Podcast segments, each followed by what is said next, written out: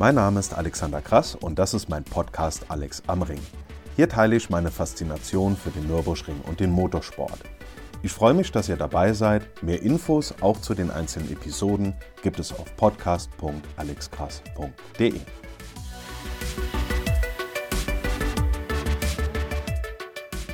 So, meine Damen und Herren, erstmal ein großes Entschuldigung dafür, dass es nach dem 12-Stunden-Rennen bzw. auch nach Lauf 8 noch keinen Rückblick gab. Ja, ich bin schlichtweg nicht dazu gekommen. Ich habe mal wieder eine ganze Reihe an Projekten am Laufen, unter anderem auch Buchprojekte, was natürlich super toll ist, macht mega Spaß. Auf der anderen Seite kam ich dadurch halt eben in den letzten vier Wochen allerdings nicht dazu, die ganzen Rennen mal hier im Podcast zu besprechen. Kam noch dies, das, die ein oder andere Veranstaltung dazu nebenbei, die ich moderiert habe. Und ja, da ging ein bisschen Zeit drauf. Und wie soll ich sagen, wenn, dann will ich ja auch eine ordentliche Episode machen und nicht einfach nur gerade mal irgendwie zehn Minuten da runterlabern und fertig. Heißt, heute schauen wir uns die letzten drei NLS-Läufe an, also die beiden Rennen am 12-Stunden-Wochenende und den letzten Lauf vor knapp zwei Wochen. Und ich sage natürlich noch kurz dies und das unter anderem zu den Formel-1-Wagen auf der Nordschleife. Dann gibt es noch den üblichen Ausblick auf das Saisonfinale in der NLS jetzt am Samstag inklusive Meisterschaftsentscheidung und noch die ein oder andere Information für den Rest der Saison und darüber hinaus. Woher kommt erstmal dieser schräge Folgentitel? Im September war das 1000 Kilometer Rennen auf dem Nürburgring, aber eine Woche davor wurden sogar zweimal mehr als 1000 Kilometer zurückgelegt an einem Wochenende. Samstags waren es nämlich bei NLS 6 39 Runden auf dieser ja, besonderen Variante Nordschleife Grand Prix Strecke mit AMG Arena und Müllenbach-Schleife. 39 mal 25,877 ergibt äh, 1009 Kilometer und 200 Meter grob. Und sonntags waren es bei NLS 7 43 Runden auf der regulären 24,358 Kilometer langen Strecke und damit dann 1047,39 Kilometer, hat mir mein Taschenrechner gesagt, macht zusammen rund 2056 Kilometer Langstrecke, die wir beim 12-Stunden-Rennen genießen durften, plus alles drumherum und die Red Bull Formula Nürburgring. Kommen wir vielleicht erstmal zu genau dieser Veranstaltung und dann zu den beiden Läufen der Langstreckenserie am selben Wochenende. Und da steigen wir ein mit einem Thema, reden wir erstmal kurz über die Größe von Formel 1 Autos. So ein Ferrari 312 von 1974 erscheint mir recht klein, so im Vergleich. Da stolpert man ja fast drüber, wenn man nicht aufpasst. Die RB7 und RB8 und auch der Williams, das ist so für mich die in Anführungszeichen normale Größe eines Formel 1 Autos. Samstag stand ich dann neben dem aktuellen RB19 an dem Teil hatte ich da moderne Renntechnik erklärt, dies, das. Und mein Gott, sind die Dinger riesig. Die sind echt richtig groß. Könnt ihr euch ja auch mal ansehen. Im AMG-Shop im Boulevard steht ja ein Showcar von Mercedes AMG. Der hat da ja natürlich ganz ähnliche Ausmaße. Und da verstehe ich dann auch, wo die Diskussion mit Monaco herkommt. Denn wenn diese Riesenautos über die Jahre so, oder wenn die Autos generell über die Jahre so angewachsen sind, dann wird es natürlich wirklich eng zwischen den Leitplanken. Die Strecke kann ja nicht mitwachsen. Also, riesig groß, von der technischen Seite her natürlich wahnsinnig interessant und irgendwo auch einfach beeindruckend. Aber dieser Kontrast, freitags neben so einem 312 zu stehen und samstags neben einem RB19, das war schon sehr, sehr deutlich. Zurück zum Wochenende. Freitags also einige Testfahrten auch auf der Nordschleife. Samstags dann die eigentliche Red Bull Formula Nürburgring. Ich selber war an der Nordschleife, denn solche Fahrzeuge auf dieser alten Strecke zu sehen, das ist natürlich eine einmalige Gelegenheit und ja, viele, viele andere haben das genauso gesehen. Da kamen jetzt nicht durchgehend Autos vorbei, also die Lücken waren schon da und auch die Fahrzeuge kamen auch nicht so schnell vorbei, zumindest nicht so schnell, wie ich mir das irgendwie im Vorfeld gedacht hätte, keine Ahnung. Aber Nordschleife mit solchen Geräten ist natürlich ein ganz anderes Thema als eine Showfahrt auf einer Grand Prix-Strecke und das hat dann sicherlich, keine Ahnung, irgendwelche Zulassungs- oder Versicherungsgründe oder sowas weiß ich. Aber trotzdem war es wirklich mega, die Autos da fahren zu sehen, unabhängig von der Geschwindigkeit. Das waren ja jetzt an sich auch nicht die ersten Formel-1-Fahrzeuge auf der Nordschleife seit 1976. Da gab es ja vor vielen Jahren mal die Runden von Nick Heidfeld, dann die äh, Fahrt vor dem Start des 24-Stunden-Rennens von, von Michael Schumacher im Mercedes. Das dürfte 2013 gewesen sein. Dann gab es natürlich immer mal wieder ein paar Fototermine im Rahmen von einem Grand Prix oder sowas.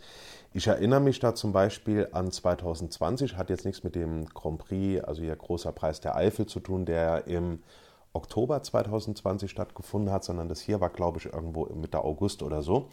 Da hatten wir einen Fototermin mit Jackie X und seinem, ich glaube, 73er Ferrari müsste das gewesen sein. Wobei er dann nicht selber über die Nordschleife gefahren ist, sondern das Auto wurde mit dem Transporter dorthin gebracht, hingestellt, Fotos gemacht, dies, das, wieder weg.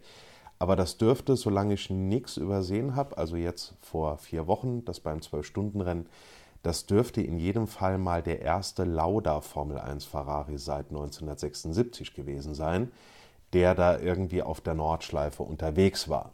Und dann noch gefahren von seinem Sohn Matthias Lauda.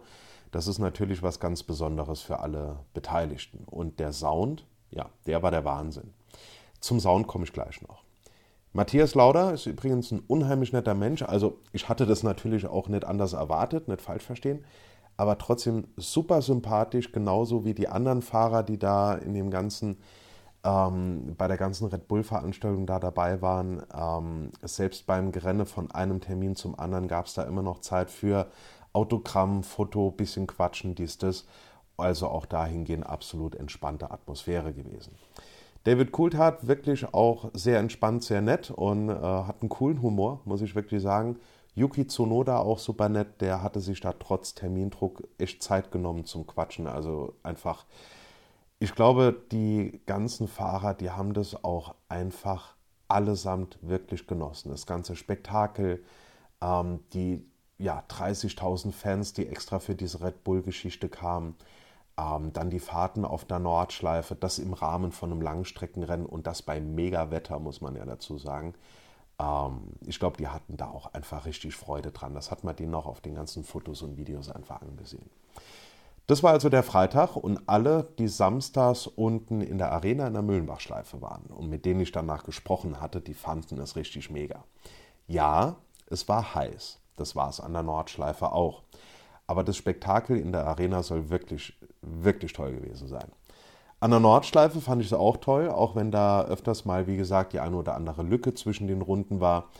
Ähm, ich hatte gedacht, vielleicht fahren da noch ein paar andere Autos, keine Ahnung, aber gut. Es war ja vorher klar, und das muss man dazu sagen, dass dieses Hauptspektakel an dem Samstag in der Zeit von der Red Bull Formula Nürburgring unten in der Müllenbachschleife stattfinden würde. Deswegen ist das natürlich auch die Frage, wie da die Erwartungen sind. Ich fand es in jedem Fall wirklich einmalig und richtig toll, Formel 1 Autos aus verschiedenen Jahrzehnten auf der Nordschleife zu sehen und das dann halt eben noch mit so bekannten Fahrern. Das habe ich bisher so noch nicht erlebt und ich fand es einfach richtig klasse, was Red Bull uns da geboten hat und ich bin echt froh, dass ich da dabei sein konnte. Da war ja auch noch mehr mit diesem mega starken, ja, wie soll ich sagen, ähm, keine Ahnung, Elektrobus, nenne ich es mal von Ford mit äh, irgendwie 1400 PS, Jos Verstappen am Steuer. Dann äh, das NASCAR, das M1 Pro Car, der E30 M3. Und ich meine, wer mich kennt, weiß, von allen Rennwagen überhaupt hat für mich der E30 M3 immer noch den schönsten Sound. Wenn die, also dieses Ansauggeräusch, ähm, wenn der auf der Geraden auf einen zukommt und schaltet da hoch und gibt Gas, das ist einfach Wahnsinn unterhaltet euch darüber mal mit Olli Martini. Der ist da derselben Meinung. Und der erzählt so begeistert von diesem Ansauggeräusch, von diesem einen Auto, das die wahre Pracht. Wenn ihr mal seht, sprecht mal drauf an.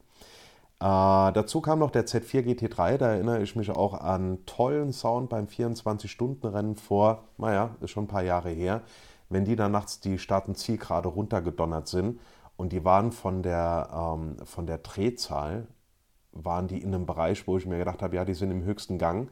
Und dann ballern die, ballern die unten da am Ende der Boxenmauer vorbei und schalten noch einen Gang hoch. Und da denkst du dir so, ja, Freunde, wie weit geht denn das noch? Großartiger Sound. Dazu noch ähm, Kerry Schreiner im Formel 4 wirklich tolle Sache und für die Carrie hat es mich richtig gefreut, als ich die Bilder aus der Müllenbachschleife gesehen habe, als sie da unzähligen Fans Autogramme gegeben hat mit dem Riesenstrahlen. Das ist natürlich klasse und die Runde über die Nordschleife war bestimmt auch ein tolles Erlebnis für sie und generell für alle Fahrer, die an dem Tag unterwegs waren. Das NASCAR, ja, dem bin ich sehr dankbar. Wie soll ich das jetzt ausdrücken? Das hat freitags nachmittags äh, auf dem Weg zur Strecke, äh, ist da aus irgendwelchen Gründen, die ich nicht kenne, der Motor ausgegangen. Und dann hat das Ding den Kessel nochmal angeschmissen. Ich schaue mal, ob ich das äh, Video noch finde bzw. posten kann. Das war reine Musik. Also da stehst du 10 Meter von weg und da läuft es ja eiskalten Rücken runter. Da ist ja kein Filter, kein gar nichts dazwischen, was den Sound irgendwie dämpft. Ähm, also sagenhaft. Und die alten Rennwagen, was hier Formel 1 angeht, also alt, wir reden hier von Mitte der 70er Formel 1 bis, wie, war, wie alt war jetzt der jüngste, keine Ahnung, vielleicht äh, ja, zehn Jahre alt oder sowas. Dann nennen wir sie trotzdem mal alte Rennwagen, weil das ist ja ein anderer Sound. Ähm, die sind einfach eine ganz andere Nummer, was den Sound angeht. Zumal sowohl die ganzen V10 und V8 als auch die, diese V6 Hybrid ihre Vor- und Nachteile haben. Nachteil V6 Hybrid, denke ich mal, sind wir uns grob einig, die hören sich nicht mal so an wie die alten. Ist einfach so. Vorteil, die sind leiser und haben eine ganz andere Frequenz. Und deswegen mag ich es bei den Formel-1-Rennen heutzutage, dass man dort viele, ich sag mal, Rennnebengeräusche, so wie Reifenquietschen und so weiter hört, was dann aus diesem Rennen einfach ein bisschen mehr hergibt. Vorteil der V8 und V10 auf der anderen Seite, die hören sich super an. Nachteil, meiner Meinung nach, die sind am Ende einfach zu laut. Wir müssen da ja irgendwo zwischen Sound, also Klang und Lautstärke und halt eben auch noch Frequenz, kommt ja auch noch mal mit rein, äh, da einfach unterscheiden. Ein Mittelweg wäre prima, also schöne Klang, schöner Klang, aber eben ohne die Gefahr, dass es dir die Trommelfälle weghaut, wenn du da irgendwie ohne Ohrenschutz auf der Tribüne sitzt. Zumal das gerade heutzutage mit Turbo natürlich wieder eine ganz andere Fragestellung ist, was die Konstruktion angeht. Klar, es gibt auch Turbos, Turbomotoren, Turbofahrzeuge mit schönem Sound. Aber da ist es ja generell etwas schwieriger, weil die ganzen Abgase, die irgendwo natürlich auch den Klang mitbringen, ähm, ja erst halt nochmal durch den Turbo müssen.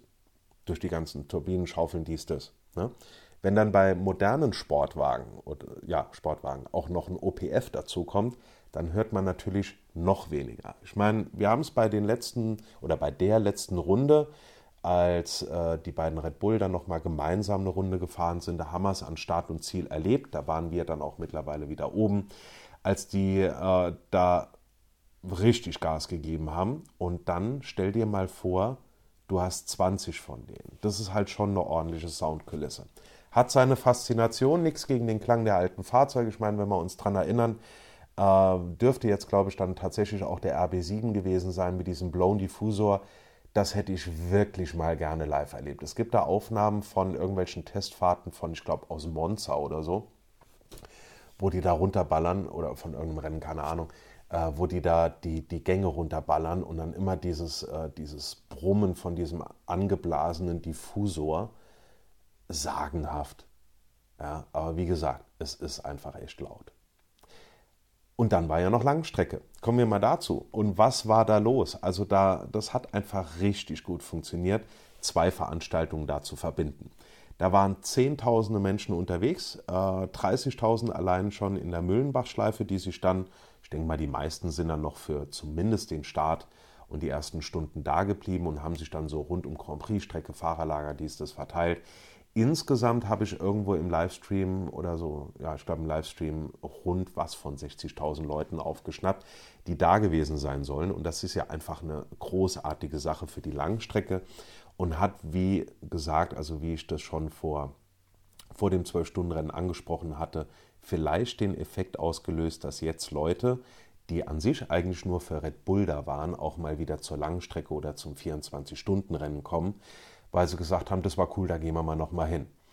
Medial war das generell natürlich auch klasse. Zum Beispiel im Vorbericht zum Singapur Grand Prix gab es bei uns in Luxemburg auch einen Bericht über diese Veranstaltung am Ring. Also da habe ich dann direkt äh, danach gemerkt, ja, das verbreitet sich dann auch wieder weiter, bringt dann auch wieder ein bisschen schön positive Werbung für den Nürburgring und da freuen wir uns ja immer drüber.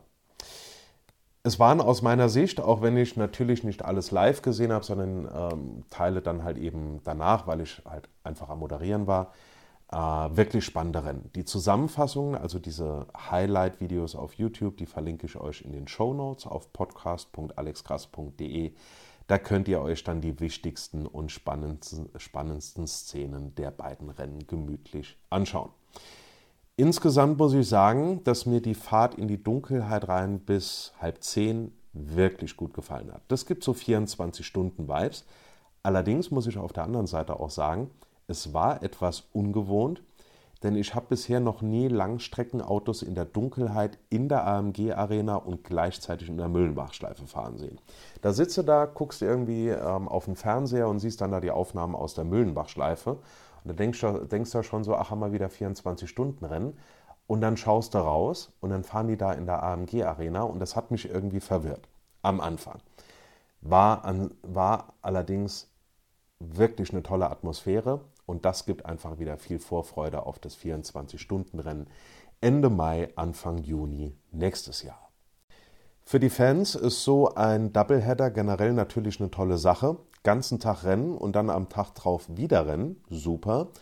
Aber für die Teams sicherlich einiges an Arbeit. Klar, das war jetzt schon mal jetzt noch mal eine andere Situation.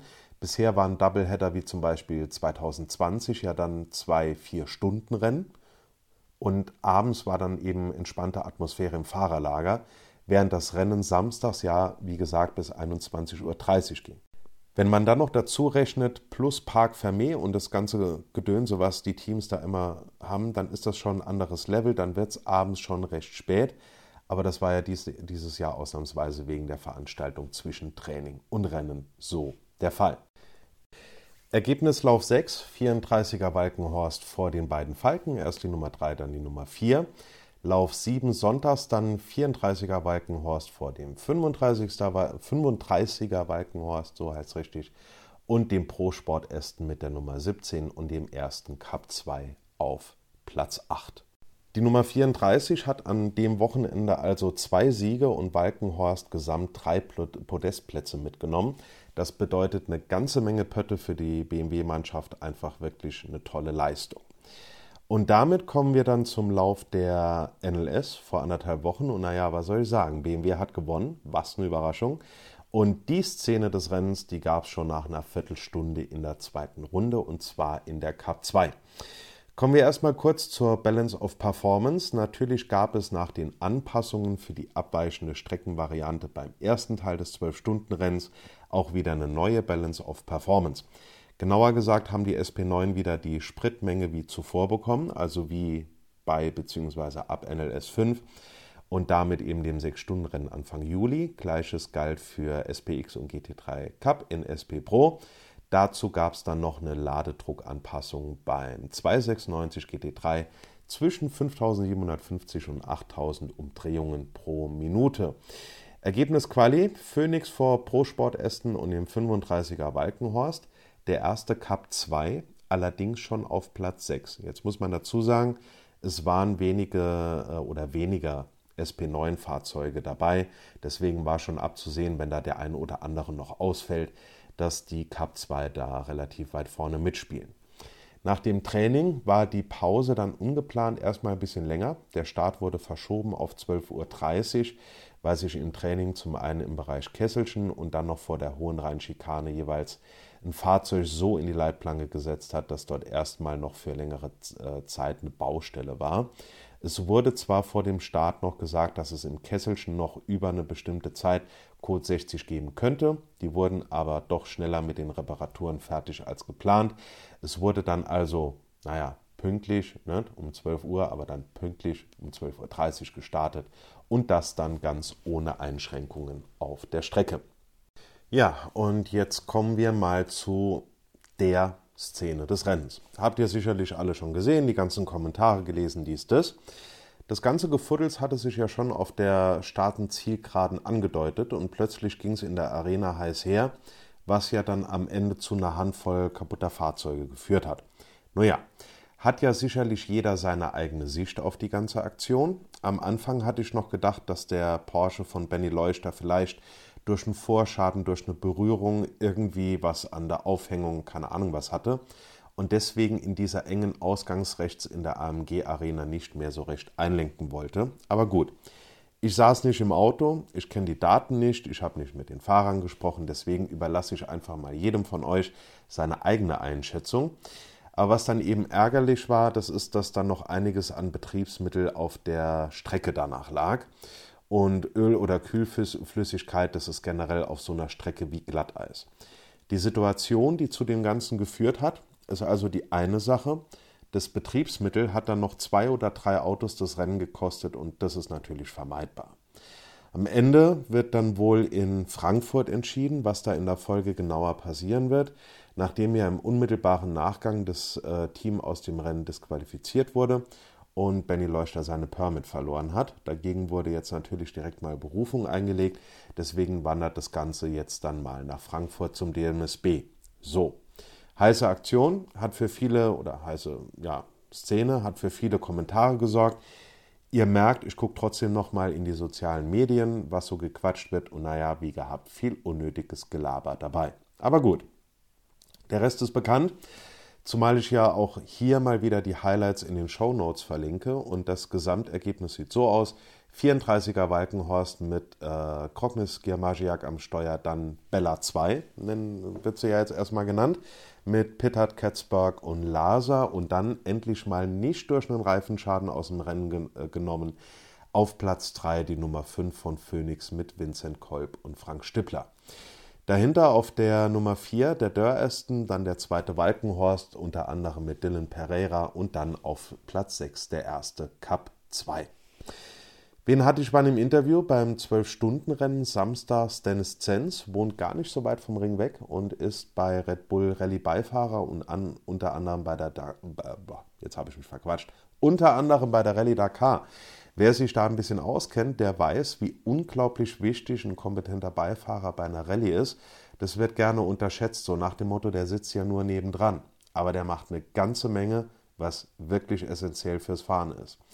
Sonntags hatte ich dann Thorsten Kratz von Sorg Rennsport und beim letzten Lauf, also jetzt vor ja, knapp zwei Wochen, ebenfalls von Sorg Rennsport den Bernhard Wagner, der vor seiner Karriere als Langstreckenfahrer professionell Seitenwagenrennen gefahren ist und aus beiden, ja, ich sag mal, Motorsportwelten einfach eine ganze Menge zu erzählen hatte. Und wenn man viele Jahrzehnte im Motorsport unterwegs ist, da sammelt sich dann natürlich auch eine ganze Menge an Anekdoten an. Nach diesem Rückblick ein Blick aufs kommende Wochenende. Der 47. DMV Münsterland-Pokal steht an und damit der letzte Lauf der NLS in diesem Jahr. Es ist also Saisonfinale und was ich besonders klasse finde, die Meisterschaftsentscheidung ist noch offen. Das sorgt beim letzten Lauf dann noch für richtig Spannung.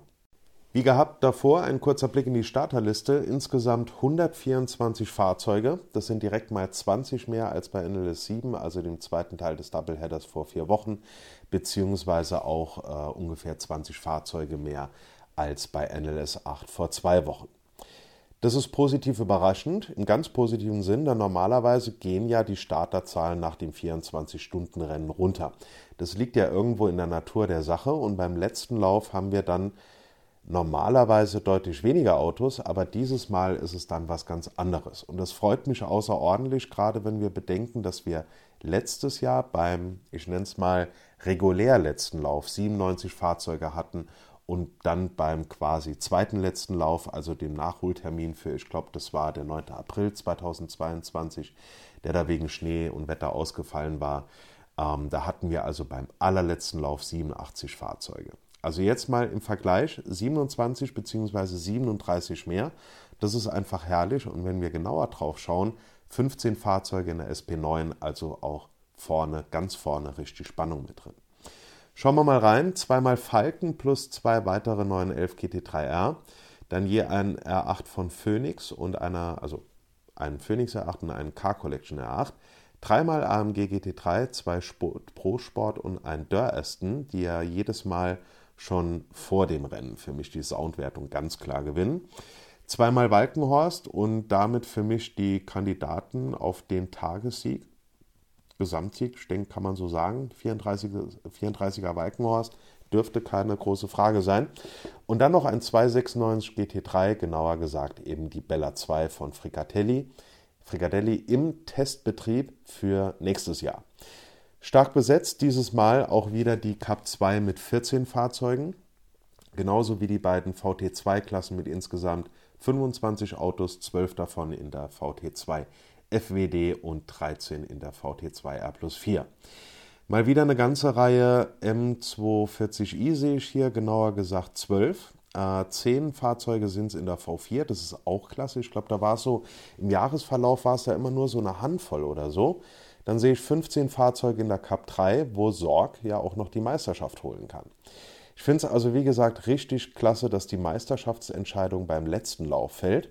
Es geht am Ende einfach darum, ob Adrenalin, ich glaube, zum sechsten Mal mittlerweile Meister wird, äh, sogar in Folge, oder ob Sorg zum ersten Mal den Pott mit nach Hause nimmt. Und wenn ich das jetzt richtig verstanden habe, dann muss Sorg die Cup 3 gewinnen und Adrenalin darf maximal Vierter in der VT2 R plus 4 werden. Dann wäre Sorg Meister. Um welche Autos geht's? Bei Sorg um den 718 Cayman GT4, Startnummer 959 mit Heiko Eichenberg, Patrick Krütter und Fabio Grosse. Und bei Adren Adrenalin geht es um den BMW 330i, natürlich mit der Nummer 1, und mit Daniel Zils, Oskar Sandberg und Philipp Leisen hier laut Starterliste. Sorg hat ja dieses Jahr unter anderem schon die Cup 3 gewonnen. Der erste Meisterschaftstitel wäre da natürlich der absolute Knaller. Aber auch in einigen anderen Kategorien stehen noch Entscheidungen aus. Es lohnt sich also absolut, das Rennen aufmerksam zu verfolgen. Schauen wir uns mal ein paar Fahrernamen an. Wen sehen wir da? Auf der Nummer 3 von Falken, Tim Heinemann und Nico Menzel. Ja, hm, da fällt mir spontan äh, ja, ein, dass ich mich endlich mal um die Interviews vom 24-Stunden-Rennen kümmern sollte damit ich die hier mal online stellen kann. Auf der Nummer 5, wie gehabt, Frank Stippler und Vincent Kolb. Ja, das könnte man meinen.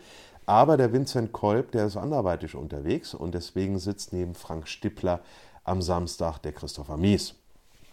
Dann auf der Nummer 9, das ist der Getspeed AMG. In der SP9, da fahren Lukas Auer und Fabian Schiller. Auf dem Rotronic Porsche, die sind auch wieder mit dabei. Mit der Nummer 21 haben wir Julien Antlauer und Patrick Niederhauser. Und dann ist die Bella 2 ja nochmal dabei mit der bekannten Startnummer 30. Und da sind genannt Klaus Abelen und David Pittard. Walkenhorst mit spannenden Fahrerpaarungen Christian Krocknes und Kuba Giamagiak auf der 34 und Dylan Pereira zusammen mit Sami Matti Trogen sehe ich hier auf der, auf der Nummer 35. Ich denke, eins von diesen beiden Autos, habe ich gerade eben schon gesagt, nimmt doch mal den Tagesgesamtsieg mit. Würde mich wundern, wenn es anders käme. Wen sehe ich noch? Peter Terting, der ehemalige DTM-Fahrer, der sitzt auf der 123. Das ist der Cup 2 Porsche von Mühlner. Der Andi Gülden, der ist wieder auf der Toyo Supra unterwegs. Die Celia Martin sehe ich, die aus Adenau, die fährt im ersten GT4 von Pro Sport mit der Nummer 175. Tim Schrick fährt wieder Subaru. Timo Glock ist dabei auf der Nummer 680. Das ist der M240i vom Team Up to Race. Und Tim Lukas Müller, der arbeitet sich weiter äh, vor, der arbeitet weiter an seinem Traum vom Motorsport und 24-Stunden-Rennen und, und, ist auf einem 325i einer von den zehn Startern in der V4. Die AT, die scheint leer zu sein, da habe ich auf den ersten Blick jetzt mal nichts gefunden aber dann bestimmt wieder bei Lauf 1 2024. Die Starterlisten und die Balance of Performance, da hat sich jetzt erstmal nichts geändert. Gibt es keine Änderungen mehr im Vergleich zum letzten Lauf. Trotzdem vielleicht für den einen oder anderen mal ganz interessant da reinzuschauen. Das verlinke ich euch dann auch genauso wie die Highlights der beiden, äh, also der ganzen Läufe von den letzten Wochen in den Shownotes auf podcast.alexgras.de. Zeitplan der ist wie gehabt, 8.30 Uhr bis 10 Uhr Training, zumal ich da immer mal wieder gefragt werde, warum da vorher schon Fahrzeuge unterwegs sind. Die können acht Minuten vorher rausfahren. Gezeitet wird aber erst ab Punkt 8.30 Uhr. Sagen wir mal, du hast in Vorbereitung hier Permit, dies, das, äh, vier Fahrer auf dem Auto und es ist viel Verkehr und dann kommt noch die eine oder andere Code 60 Zone. Da kann es natürlich sein, dass manche Fahrzeuge die erste Runde dann direkt gut Stoff geben, um keine Zeit zu verlieren. Jetzt hast du da allerdings noch kalte Reifen und du kennst die Streckenbedingungen noch nicht, weil du noch nicht unterwegs warst. Und da macht es halt mit dem früher starten definitiv Sinn. Früher starten, eine Einrollrunde definitiv nicht gezeitet, denn dadurch ist so eine Einrollrunde dann einfach ohne Druck möglich. Ansonsten dann wieder von äh, 20 nach 10 bis um 11 Pitwalk, dann von kurz nach 11, also 10 nach 11 glaube ich, bis äh, 11.30 Uhr Gridwalk, die Startaufstellung an sich. Die geht von 11.10 Uhr bis 11.40 Uhr, aber natürlich vorher Zuschauer und Helfer raus. Dann kommen die Einführungsrunden in den drei Gruppen. Die erste fährt um, ich glaube, um 18 Minuten vor, also um 11.42 Uhr los und dann immer im Abstand von zweieinhalb Minuten. Und genauso läuft dann auch der Start ab, also erste Startgruppe um 12 Uhr, 12 Uhr 32 Sekunden, 12 Uhr 2 Minuten 30 Sekunden, so ganz genau, zweite Startgruppe und dann um 12.05 Uhr die dritte. Ich finde es ja immer mega mit den drei Startgruppen. Ich finde fliegenden Start sowieso toll. Und dann noch drei Startgruppen, da, dort ist jedes Mal Gänsehaut, wenn die da runterfliegen und dann erste Kurve anbremsen, zusammen durch die Arena und das ganze Gewusel. Und ich wundere mich jedes Mal und bin jedes Mal natürlich auch froh, dass das alles ohne irgendwie Crash und so weiter dann vonstatten geht in dem ganzen Gewusel. Renndauer ist vier Stunden, geht also bis 16 Uhr plus natürlich wie immer die Komplettierung der letzten Runde des Gesamtführenden und dann wissen wir, ob mal wieder ein M4 den Gesamtsieg mit nach Hause genommen hat und dann wissen wir auch schon relativ bald, spätestens dann, wer Meister ist. Tickets gibt es natürlich wie gehabt, ähm, ist da der Eintritt ins Fahrerlager, dann T3, T4, T12a, die exklusiven Zuschauerbereiche am Brünschen und am Pflanzgarten und das Ringwerk ist mit dabei und Zuschauen an der Nordschleife an den normalen Zuschauerpunkten ist ja sowieso immer möglich. Ich freue mich am Wochenende als Interviewgast unter anderem auf den Michael Holz. Äh, Kenne ich schon seit, boah, keine Ahnung, 15, 16 Jahren. Bekannt aus damals noch VLN und aus 24-Stunden-Rennen, begeisterter Nordschleifenfahrer und mittlerweile mit seiner eigenen Rennfahrerschule am Start. Also auch ein sehr kompetenter Gesprächspartner, den ich, äh, wie gesagt, schon lange kenne, der wirklich einfach ultra sympathisch erzählen kann und der sehr, sehr viel über Motorsport und seine eigenen Erlebnisse auf den ganzen Strecken sagen kann. Auf dieses Interview freue ich mich sehr. Dieses Jahr muss ich sagen, hatte ich sowieso tolle Menschen am Mikro. Also zu den ganzen, ähm, bei den NLS-Läufen, beim 24-Stunden-Rennen, da hatte ich beim Oldtimer Grand Prix Frank Stippler und Yves Scheer. Beim Porsche Sports Cup kam, Tag vor seinem Geburtstag kam Jörg Müller vorbei, den ehemaligen BMW-Werksfahrer, den kennt man ja mittlerweile auch in der ganzen Welt. Das war auch wirklich ein tolles Gespräch. Kommen wir zum Wetter für Samstag. Sonne und 20 Grad, also Traumwetter für den Rennsamstag. Und sonntags zur RCN soll es ja nochmal ein Grad wärmer werden. Es wird also einfach ein Traumwochenende am Ring. Samstags bei der RCN, äh, Entschuldigung, samstags bei der NLS, so rum, darf ich wie gehabt moderieren. Und sonntags bei der RCN darf ich dann ans andere Mikro, genauer gesagt, hört ihr mich dann im Streckenkommentar aus der Sprecherkabine beim Preis der Erftquelle. Ich meine, ich habe ja schon öfters bei Rennen zeitweise mitgequatscht, also in der Kabine oder auch mit Interviews, zum Beispiel in der Startaufstellung beim Truck Grand Prix und so weiter. Am Sonntag darf ich dann mal während einer ganzen Veranstaltung ran, aber natürlich bin ich da nicht alleine, wir sind zu zweit und ich bin wirklich sehr gespannt, wie das wird und bin schon ganz aufgeregt und schon ganz unruhig. So, mich würde es mal interessieren, wie ihr das 12-Stunden-Rennen an sich und dann eben noch die Red Bull Formula Nürburgring fandet. Schreibt mir da doch gerne einfach mal eine E-Mail an podcast.alexkrass.de oder vielleicht noch einfacher eine Nachricht über Instagram. Da bin ich unter dem Namen Alex am Ring zu finden. Da würde es mich auch übrigens freuen, wenn ihr mir dort folgt.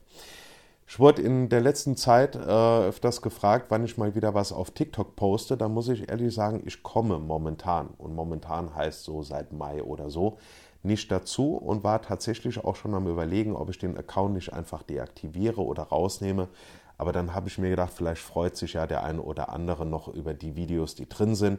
Da lasse ich das jetzt einfach mal noch online, werde aber erstmal keine neuen Videos mehr online stellen weil ich durch eine Reihe von anderen Projekten, die ich ja eben schon angesprochen habe, und die Moderation von am Nürburgring und anderen Veranstaltungen, die mir unfassbar viel Spaß machen. Also ich, das sind immer die tollsten Tage.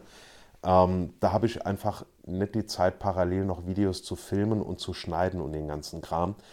Bei diesem ganzen Schneiden, da geht nämlich mehr Zeit drauf, als man so meinen könnte. Da geht es dann halt am Ende einfach um eine Priorisierung der verfügbaren Zeit und TikTok fällt da momentan leider erstmal raus. Noch eine Info, in der GT World Challenge Europe ist nächstes Jahr der Mustang GT3 am Start. Und ich fände es wirklich klasse, wenn dieses Fahrzeug nächstes Jahr auch mal in der NLS auf der Nordschleife auftauchen würde. Ja, der sieht nämlich einfach mega aus und wäre ein weiterer schöner Exot in der Serie. So, kleiner Ausblick. Die NLS-Saison, die endet am Samstag. Aber damit ist die Saison am Nürburgring noch nicht zu Ende. Wir sind ja erst Anfang Oktober. Am Sonntag ist ja dann, wie gesagt, RCN. Parallel zu beiden Rennen ist in der Müllenbach-Schleife an beiden Tagen der Drift Cup an, unterwegs. 13. bis 15. Oktober ADAC Westfalen Trophy. Am 22. Oktober dann European Time Attack Masters. Äh, 28. Oktober sehe ich hier ist das 3-Stunden-Rennen der RCN. 3. und 4. November ist Jobmesse am Nürburgring. 10. 11. November die Rallye Köln-Ahrweiler. Steht also noch einiges auf dem Programm in diesem Jahr. Und für 2024 gibt es auch schon erste bestätigte Termine. 13. 14. April ist 24 Stunden Qualifiers, also das Wochenende zwei Wochen nach Ostern. 30. Mai bis 2. Juni das 24-Stunden-Rennen. 9. bis 11. August sehe ich hier der Oldtimer Grand Prix, DTM ist eine Woche später. Und das 1000 Kilometer Rennen, das steht auch schon fest, das ist vom 20. bis zum 22. September 2024. Bis dahin ist aber noch lang hin und im Laufe von Herbst und Winter kommen dann noch äh, die ganzen anderen Termine dazu. Ich hatte ja schon vor einiger Zeit davon gesprochen und da sind wir jetzt bei meinem Programm für den Winter hier im Podcast, dass ich noch eine Reihe weiterer Themen auf dem Zettel habe. Das habe ich nicht vergessen und hoffe sehr, dass ich euch da bald ähm, außer Rückblicken zu Rennen bzw. einer Vorschau auf einen NLS-Lauf bald auch noch ein paar andere the spannende Themen bringen und ein paar schöne Sachen erzählen kann. Und am Schluss, da löse ich sehr gerne noch eine Wettschuld ein, denn der Jan Jerentrup, der Chef unserer wunderbaren Kartbahn am Ring, Kartbahn am Ring, der hatte recht und das verkünde ich hiermit offiziell. Es ging eigentlich um was ganz Banales, da sitzt man abends zusammen, quatscht ein bisschen, diskutiert ein bisschen. Es ging um irgendwelche Straßen rund um den Ring irgendwann in den 80ern. Trotzdem, er hatte recht und mit dieser Erwähnung habe ich dann meine Wettschuld eingelöst und sage aus eigener Erfahrung und eigener Begeisterung, geht mal, wenn ihr Zeit habt, am Ring ein bisschen Kart fahren. Das macht mit diesen Elektrokarts und ja, ich weiß, Elektrokarts, das sagt der einer, die knattern ja gar nicht. Das macht auf der Strecke da unterm Ringwerk richtig mega Spaß. Und gerade mit mehreren Leuten, wenn er da mit ein paar Leuten auftaucht und macht da irgendwie Quali-Rennen und so weiter, das ist einfach eine riesen Gaudi. Ich gebe es zu, dass ich persönlich auf Karts jetzt nicht so der ultimative Held bin. Das heißt, ich fahre da eher hinterher. Mir sind da geschlossene Fahrzeuge im Maßstab 1 zu 1 auf der Nordschleife doch deutlich lieber. Wie gehabt, allen an der Strecke oder im Livestream zu Hause viel Spaß beim Rennen und dann sehen wir uns am Wochenende zum letzten Lauf der Langstreckenserie in diesem Jahr auf dem wunderschönen Nürburgring.